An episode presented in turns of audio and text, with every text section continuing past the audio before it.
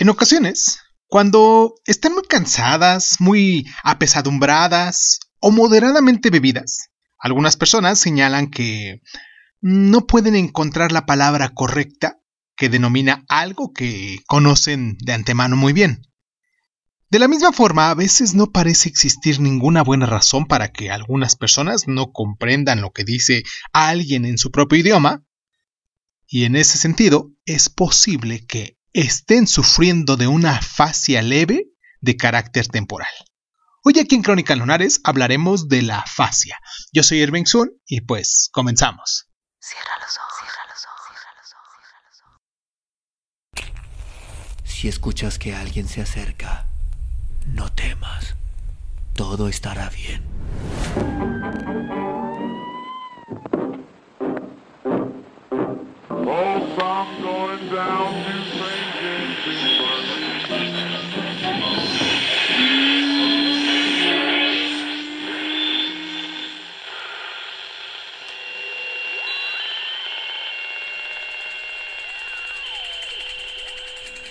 Estás escuchando, Crónica, Crónica, el lugar, el lugar donde, donde tus oídos. Bienvenido. La afasia consiste en una pérdida de la capacidad para producir o comprender el lenguaje debido a la lesión en las áreas cerebrales dedicadas específicamente a esta función. En la jerga psicológica típica se ha definido como una reproducción multimodal en la capacidad para decidir, en este caso, interpretar y codificar, lo que se puede eh, decir como formular elementos lingüísticos significativos que causan problemas en la compresión verbal, la lectura, el habla y la denominación. En la década de 1880, se propuso que la afasia no era solo una pérdida de la capacidad de uso de la palabra, sino también una pérdida de la capacidad de utilizar las palabras con el objeto específico de transmitir información. No es el resultado de un déficit de tipo sensitivo, intelectual o psiquiátrico, ni tampoco se debe a la debilidad muscular o a un trastorno cognitivo. El término afasia se refiere a un conjunto de trastornos diversos de la comunicación relacionados principalmente con el lenguaje oral y escrito. Así, tras una mm, lesión cerebral, los pacientes pueden presentar problemas muy específicos como son dificultades para la lectura y también posiblemente para la escritura. Algunos no pueden completar frases verbales debido a que son incapaces de recordar o recuperar las palabras correctas para expresar su pensamiento.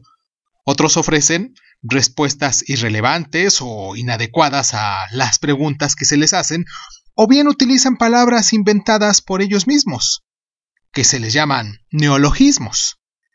Así, el de Afasia es un término genérico que describe una multitud de problemas con el lenguaje.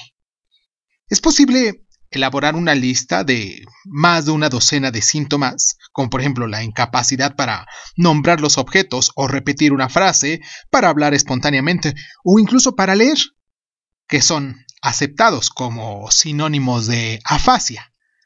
Algunas personas pierden la memoria específicamente para los sonidos y el significado de las palabras, mientras que otras parecen olvidar la forma de coordinación de su lengua y sus labios para pronunciar adecuadamente las palabras. Literalmente, son incapaces de mm, colocar adecuadamente su boca para decir ciertas palabras. En los estudios iniciales de los pacientes con afasia, se puso de manifiesto el predominio cerebral, la observación de que la afasia solo tiene lugar cuando se lesiona el hemisferio izquierdo, pero no en este caso el derecho. Así, la afasia siempre ha interesado de manera importante a, las, a los psicólogos especializados en cartografía cerebral que han intentado definir en forma muy específica las zonas del cerebro cuya lesión da lugar a trastornos concretos y específicos de la comunicación. Vamos a hacer nuestra pausa aquí en el programa para recordarles a ustedes nuestras plataformas, para que se pongan en contacto, para que nos dejen sus mensajes, para que nos propongan temas nuevos y para que en determinado momento, si nos están escuchando en cualquier lugar, pues también nos puedan, eh, ¿cómo decirlo? Compartir. Compartir en sus diferentes redes sociales. Eh, nos ayudaría mucho para el programa, para que siguiera creciendo como ha estado creciendo a pasos agigantados en el último año. Y pues nos pueden encontrar como Crónica Lunares Zoom en Facebook, en Instagram, en YouTube. Nos pueden descargar en en Evox, en Anchor, en Breaker Audio, en Google Podcast, en Apple Podcast, en Overcraze, en, en en Radio Republic, en Spotify, en TuneIn, en YouTube, en SoundCloud, en Patreon y muy recientemente que hemos abierto una plataforma extra que también se llama iHeartRadio. Ahí, ahí nos pueden descargar también, nos pueden escuchar y pues en determinado momento hasta nos pueden seguir y dejar sus comentarios. Vamos a hacer esta, esta pausa para platicar sobre esto que muy recientemente se puso de moda porque uno de los personajes uh, de, de uno de los actores principales de los años 90 que fue es Bruce Willis le dio esta enfermedad y es, se le ha se le ha este no es una enfermedad, es un como tipo trastorno que sucede. Y se ha estado hablando mucho de eso y por eso es por lo que a lo mejor nos dimos a la tarea de hablar un poquito sobre, sobre el tema. Vamos a la pausa y regresamos con esto.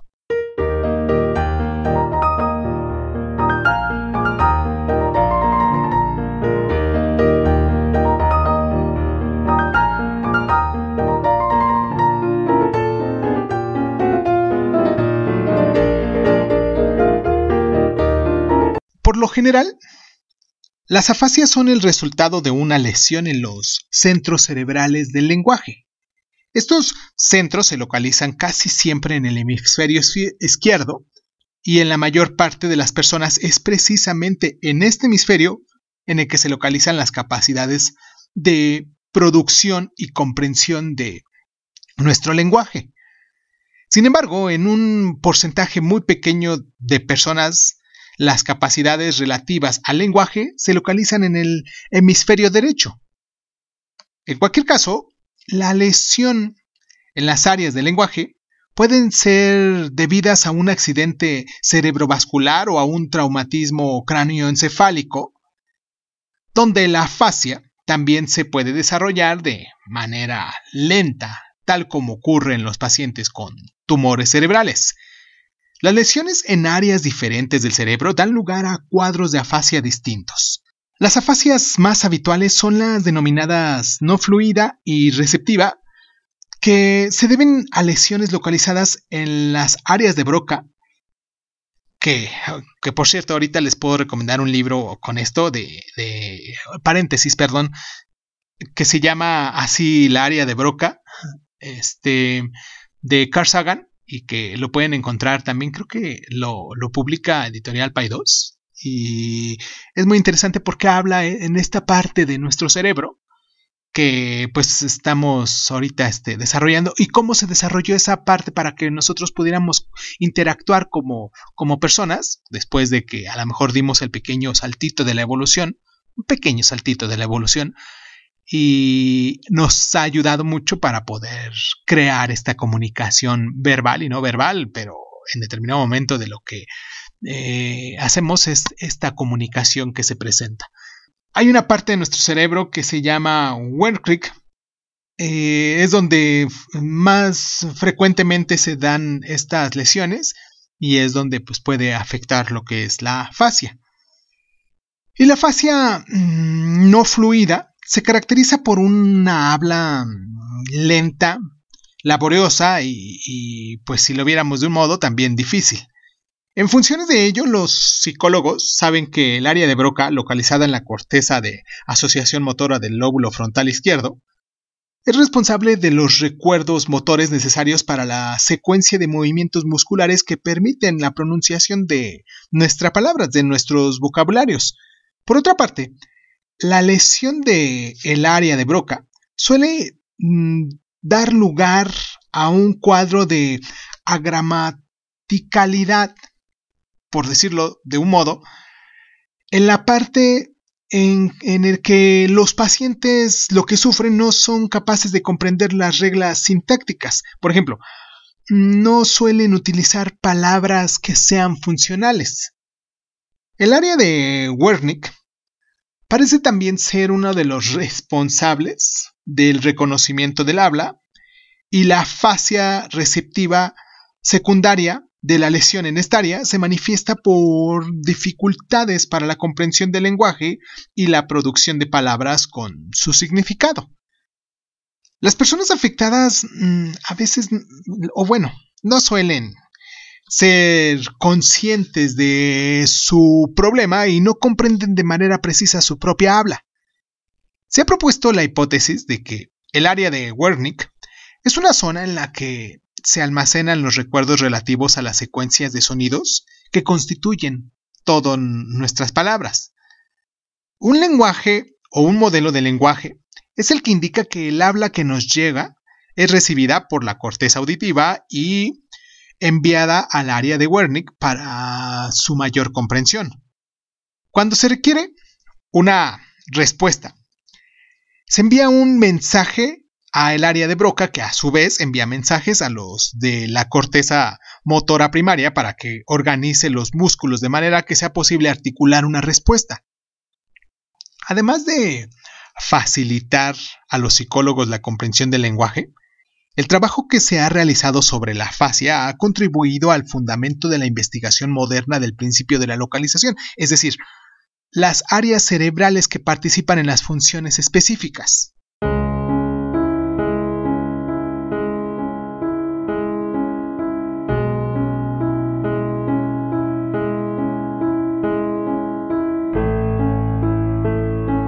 Hablemos de los tipos de afasia, ya que estamos en esto.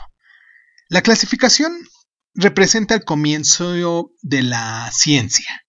Cuando se identifica un problema mental o físico, siempre se intenta determinar subtipos o subgrupos del mismo y la afasia no es una excepción en, este, en esta línea, en este sentido.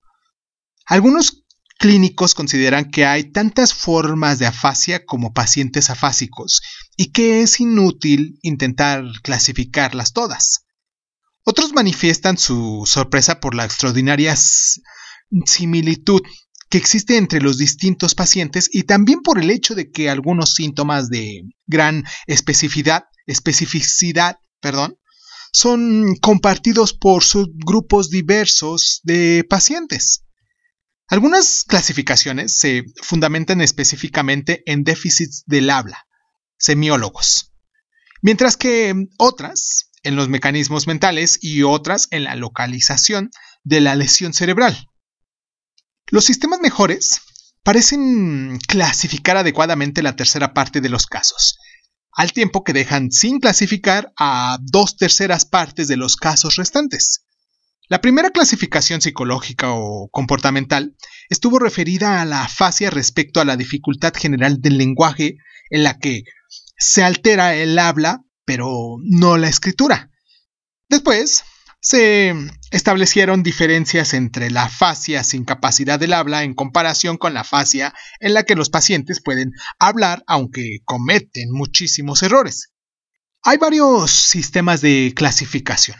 Las clasificaciones de carácter asociacionista se fundamentan en las dificultades lingüísticas específicas relacionadas con partes específicas del cerebro. Las lesiones selectivas alteran redes neuronales que afectan a elementos concretos del lenguaje. Así pues, los primeros investigadores hablan de la fascia motora, que es la alteración del recuerdo de las sensaciones de movimiento. Afasia sensitiva que es la mm, alteración de recuerdos de la sensación auditiva para la descodificación del habla articulada. Y también hay una más que se llama la afasia de conducción, que es la alteración de ambos tipos de recuerdos. Los asociacionistas han definido mucho de este tipo de afasia, como los tipos subcortical, cortical y transcortical. Algunos de estos tipos de afasia han recibido el nombre de los investigadores que los definieron, como es eh, la afasia de Broca y afasia de Wernicke. Y otros psicólogos han diferenciado los cuadros de sordera y de ceguera para las palabras también. Se han compuesto otras, muchas otras calificaciones, si, los, si lo miramos de algún modo algunas de las cuales se han eh, estado, eh, algunas de las cuales han estado fundamentadas en teorías específicas, mientras que otras lo han estado en una mera observación. Freud propuso su propia clasificación en tres subgrupos, mientras que otros investigadores habían desarrollado una estrategia más estadística con evaluación del rendimiento de los pacientes en una amplia gama de tests. También ha habido investigadores que han estado influidos principalmente por las características lingüísticas del lenguaje. En todo caso, sigue sin existir un acuerdo en esta área.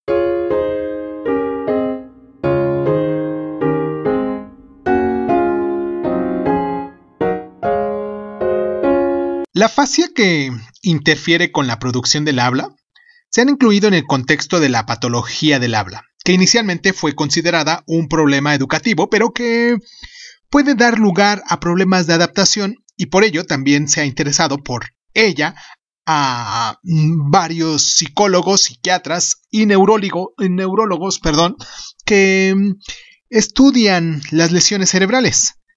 Algunos trastornos del habla son puramente físicos y debemos reconocer que se deben a problemas neuromusculares. Los trastornos del habla son diferentes a los trastornos del lenguaje, caracterizados por los problemas relativos y la comunicación de símbolos y pensamientos significativos. Todos los tratamientos comienzan con la realización de pruebas diagnósticas para intentar evaluar las operaciones primarias del lenguaje como la denominación de los objetos, la producción de palabras, y la finalización de las fases, la lectura de las palabras y frases y la escritura al dictado. Se han propuesto tratamientos diferentes para los distintos problemas.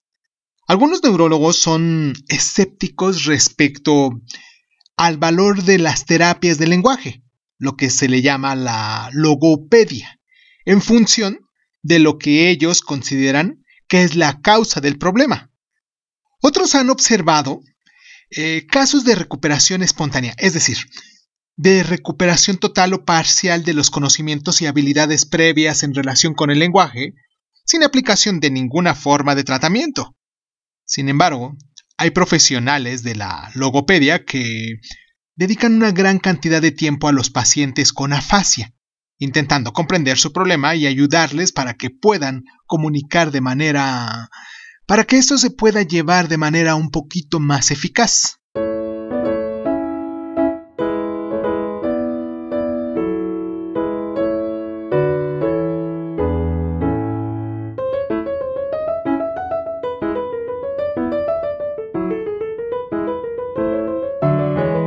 Tras una lesión cerebral, una persona puede ser capaz de hablar pero en muchos casos a sus labios acuden machaconamente palabras incorrectas, como si las estanterías de Broca hubieran quedado completamente revueltas. W. Thompson. Dicho esto en 1907. Para el año 300 a.C., Platón utiliza el término de afasia para indicar una incapacidad del habla. Ya para tantos años después, después de un saltote que se dio en el año 1864, Trocio recupera ese término que, del cual estaba un tanto olvidado, un tanto perdido. En 1865 fuera, se considera que se dio la primera clasificación como, como tal, como afasia. Para 1868, Broca señala las partes cerebrales que son responsables de las alteraciones del lenguaje. Y ya para el 2002, Helk, en su libro The Man Who Lost This Language, nos aborda un poquito más sobre este tema. Es un libro que les puedo recomendar también, que, si les interesa mucho o les interesa poco o, al menos les llama la atención el, el tema, busquen este libro de, de Hale y H-A-L-E es el autor y se llama The Man Who's Lost This Language. El hombre que perdió su lenguaje. No sé si lo encuentren así en español con ese mismo título, pero bueno, la traducción literal es esa y pues sería a lo mejor recomendable que se dieran una vueltecita a alguna de las eh, bibliotecas que pudieran encontrar o buscarlo en internet. No sé si, si lo pudieran encontrar en PDF o en una, alguna librería. El chiste es que si les interesa un poco sobre el tema, si les abrió la curiosidad sobre el tema de lo que estamos hablando el día de hoy, pues se den una vueltecita y busquen este, este tema para que se aborde un poco más. Después también del, de, del cerebro de Broca de, de Carl Sagan, para que más o menos analicemos esa parte de nuestro cerebro que se ha desarrollado, se ha evolucionado de un modo y, y pues nos facilita a nosotros esta comunicación que tenemos. Les mando un abrazo muy caluroso, espero que se encuentren muy bien, espero que nos puedan recomendar, que nos puedan dejar sus mensajes y pues nada, los, los espero la próxima semana, el próximo Mercury Dice, porque recuerden que este programa los hacemos cada miércoles en punto de las 7 de la mañana hora de México se están publicando y pues sea cual sea el día y el horario en el cual ustedes nos estén escuchando, un abrazo muy caluroso y la próxima semana hablaremos de la dislexia. Yo soy Irving Sun, esto es Crónica Lunares y pues muchísimas gracias y pues muchísimas gracias por estar.